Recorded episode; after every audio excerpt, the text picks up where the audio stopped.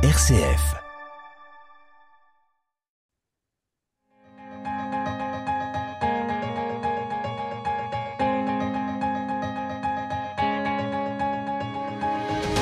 RCF, le quart d'heure européen. Henri Oberdorf. Cette émission se donne pour objectif de s'entretenir avec des personnalités investies dans les questions européennes. Cette émission s'efforce d'être en phase avec l'actualité des sujets européens. Elle est réalisée par l'Université populaire européenne de Grenoble en partenariat avec Europe Direct Isère Savoie. Aujourd'hui pour cette émission, nous allons étudier le quatrième sommet du Conseil de l'Europe.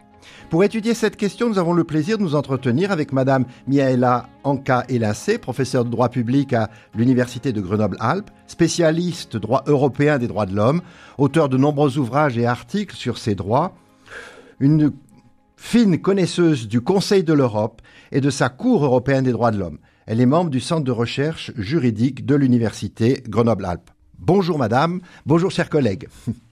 Bonjour. Et merci d'avance pour cet échange. Comment définir le Conseil de l'Europe qui comprend aujourd'hui 46 États membres? Quelles sont ses principales fonctions? Il ne doit évidemment, il n'est évidemment pas très connu ce Conseil de l'Europe, moins connu peut-être que l'Union européenne. Oui, vous avez tout à fait raison. Euh, le Conseil de l'Europe est malheureusement euh, insuffisamment euh, connu. et je vous remercie d'avoir de m'avoir invité sur précisément sur ce sujet, ce qui me donne l'occasion d'essayer de, de, de contribuer à mieux le faire connaître. Alors, le Conseil de l'Europe est une organisation internationale qui intervient sur le périmètre européen, donc on pourrait dire une organisation européenne, qui a été créée en 1949, donc à la fin de la Seconde Guerre mondiale, avec un objectif euh, très simple qu'on pourrait résumer par la formule plus jamais ça, mmh. plus jamais de guerre sur le continent européen. Euh, pour atteindre cet objectif, le Conseil de l'Europe a euh, pour mission, si on veut synthétiser, il a pour mission de protéger les valeurs européennes qu'on synthétise à travers un triptyque démocratie, état de droit, droit de l'homme. Et depuis les années 90, euh, le Conseil de l'Europe, euh, on a l'habitude de dire qu'il euh, est en charge de la sécurité démocratique, c'est-à-dire qu'il a pour objectif d'assurer la paix à travers la promotion et la protection de ces valeurs, de ce triptyque. Le Conseil de l'Europe a tenu les 16 et 17 mai dernier un quatrième sommet à Reykjavik, en Islande. Dans l'un de vos articles publiés dans la revue des droits et libertés euh, fondamentaux, vous, vous interrogez sur la fonction de ce sommet. Pourquoi un tel sommet aujourd'hui? Alors, ce sommet était extrêmement important et en même temps très très attendu, puisque euh, l'idée d'organiser un sommet a été lancée par l'Assemblée parlementaire, l'un des organes du Conseil de l'Europe, depuis 2009.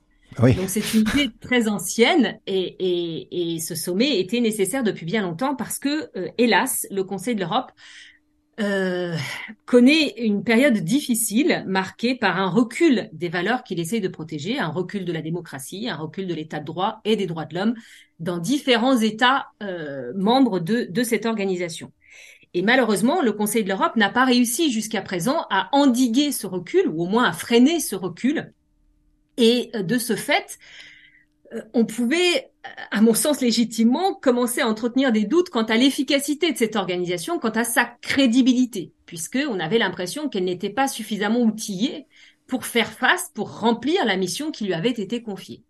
Donc il était absolument nécessaire, et ce depuis quelques années, que les États membres réaffirment leur engagement, réaffirment leur volonté de faire partie de cette communauté européenne, de cette communauté de valeurs, de leur volonté de respecter les valeurs et donc les normes à travers lesquelles ces valeurs sont, sont, déclinées. Mais euh, comme vous le savez, depuis, euh, depuis euh, un peu plus d'un an, s'est ajouté un second enjeu puisque une nouvelle guerre d'agression, une nouvelle guerre impérialiste a éclaté sur le sol européen, qui n'a fait qu'accentuer ce besoin d'organiser un quatrième sommet, ce besoin de réaffirmer l'intérêt des États pour cette organisation européenne. Pourquoi simplement seulement quatre sommets en une période aussi longue? C'est une excellente question. Euh, beaucoup d'observateurs considèrent qu'il faudrait organiser des sommets beaucoup plus régulièrement, disons tous les cinq ans à peu près, pour euh, maintenir un élan politique, un dynamisme politique. Les, sommets sont très importants puisque c'est la réunion des, États représentés au plus haut niveau politique, c'est-à-dire au niveau des chefs d'État et de gouvernement. C'est un échelon qui euh, permet de, définir un agenda pour l'organisation pour les années à venir. Et donc c'est une, réunion très importante, mais malheureusement, euh, les États n'ont jamais voulu euh, organiser des sommets régulièrement. Ils n'ont jamais voulu institutionnaliser ces sommets, contrairement à ce qui se fait dans le cadre de l'Union européenne. Et tous ces chefs d'État et chefs de gouvernement étaient présents à, à Reykjavik, cette fois-ci aussi, j'imagine. Alors, il y a eu une, une, une bonne représentation des, des, différents États. Tous les, les, les, 46 États se sont fait représenter au sommet, ce qui est un succès en soi. Oui, bien sûr, bien sûr. On vit une époque de, de, de, de division. Donc, c'est un, un, un, un beau succès. Malgré tout, il faut avouer que certains États ne se sont pas fait représenter au plus haut niveau politique, c'est-à-dire au niveau mhm. des chefs d'État et de gouvernement certains États, mais ils sont minoritaires, très minoritaires même, peut-on dire. Certains États se sont fait représenter au niveau du ministre des Affaires étrangères, voire au niveau du représentant permanent auprès du Conseil de l'Europe. C'est un, niveau inférieur, euh, un niveau politique inférieur. Et pourquoi en Islande Il y a sûrement une raison concrète? C'est très simple. C'est pas parce que le pays est magnifique. Euh, c'est très simple. C'est parce que c'est l'Islande qui assurait à l'époque jusqu'au 17 mai, qui assurait la présidence du comité des ministres, qui est une présidence tournante, qui change tous les six mois. Alors la déclaration finale du sommet s'intitule Unis autour de nos valeurs. Ce titre fait s'interroger sur cette union lorsqu'on constate justement, vous l'évoquiez à l'instant, l'évolution de certains États membres justement sur le respect des valeurs. Quels sont ces États éventuellement qui sont moins respectueux des valeurs? Il y a malheureusement plusieurs États qui dévient avec une intensité variable des valeurs européennes. Parmi les, les situations les plus inquiétantes, qui, qui, alertent le plus, on peut citer alors évidemment la Russie, qui a été membre du Conseil de l'Europe jusqu'en eh oui, 2022, eh qui a lancé différents signaux d'alerte bien avant euh, l'agression de l'Ukraine. Mais il y a aussi évidemment la Pologne et la Hongrie, qui ont porté atteinte notamment à l'indépendance des, des, tribunaux, de, de l'organe judiciaire.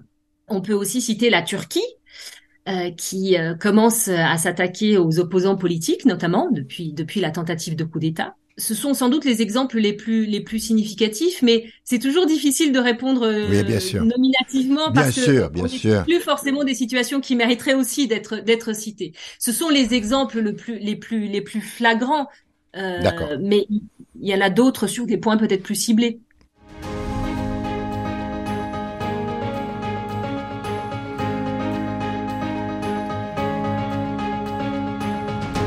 RCF, le quart d'heure européen, Henri Oberdorf.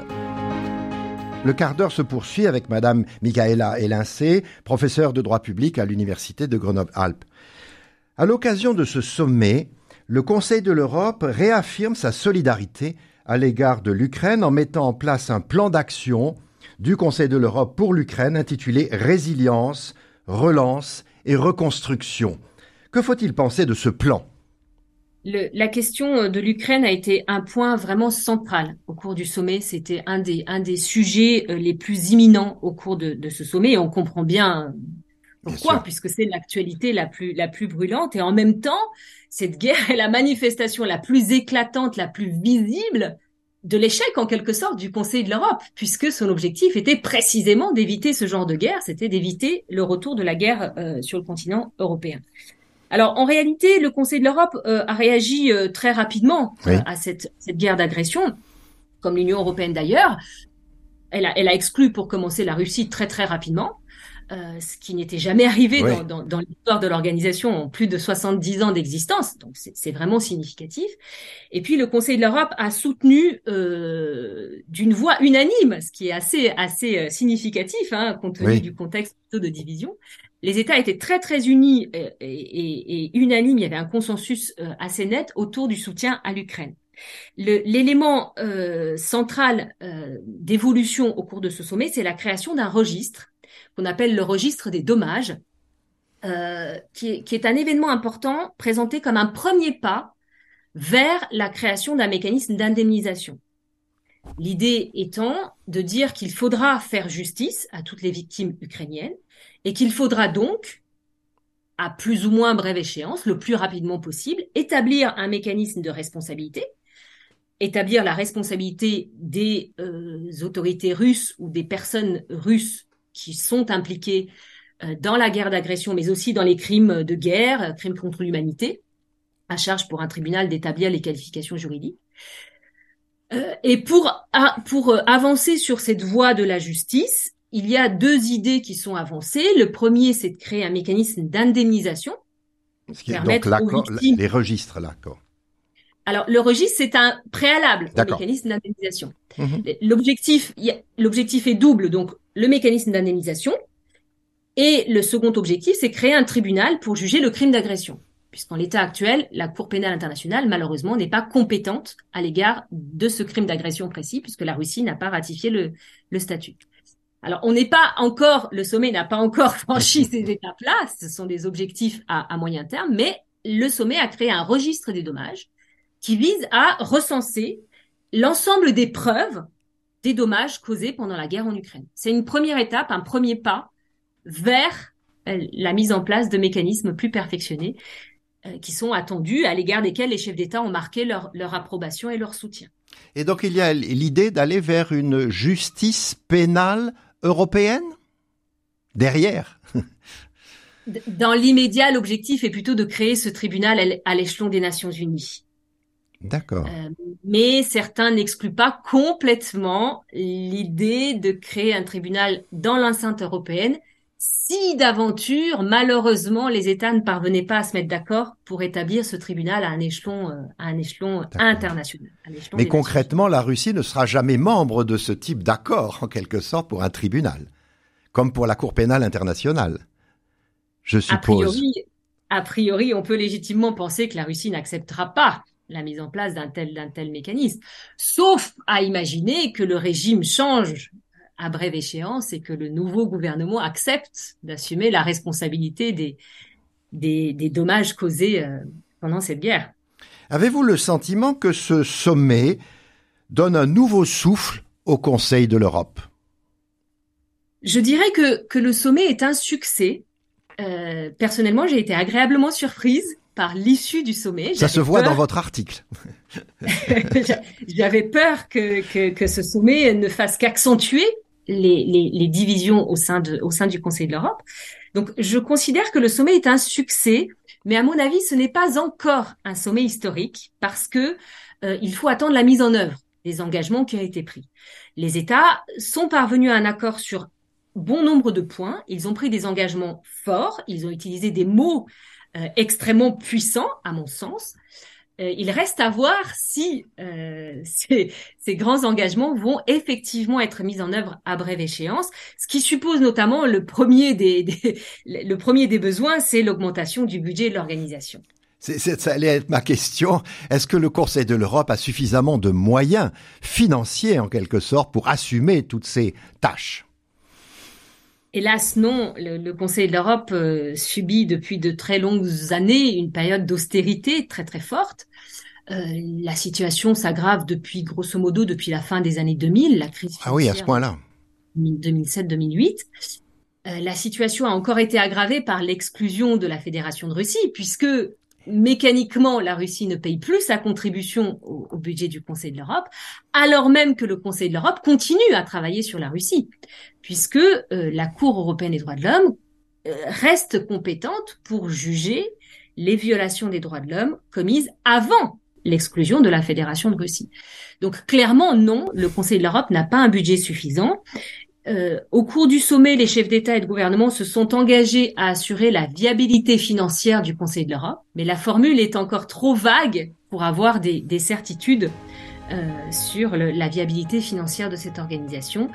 On pourrait être fixé assez rapidement puisque les négociations pour la, période budgétaire 2024-2027 vont commencer incessamment sous peu durant l'été ou peut-être durant l'automne 2023. Merci Madame, merci chers collègues pour vos éclaircissements. Au revoir. Merci beaucoup.